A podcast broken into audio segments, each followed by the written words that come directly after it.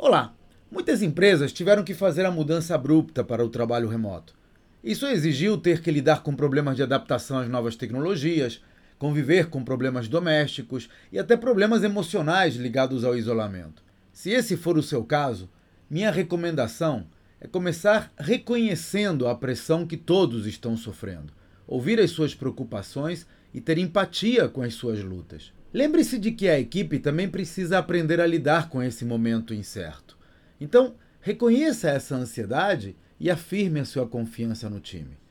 Esse é um momento perfeito para usar frases como nós vamos conseguir ou isto é difícil, mas nós podemos lidar com isso. E esse é o tipo de questão que abordo nos meus treinamentos para mostrar a empresários como adaptar-se às mudanças do mercado.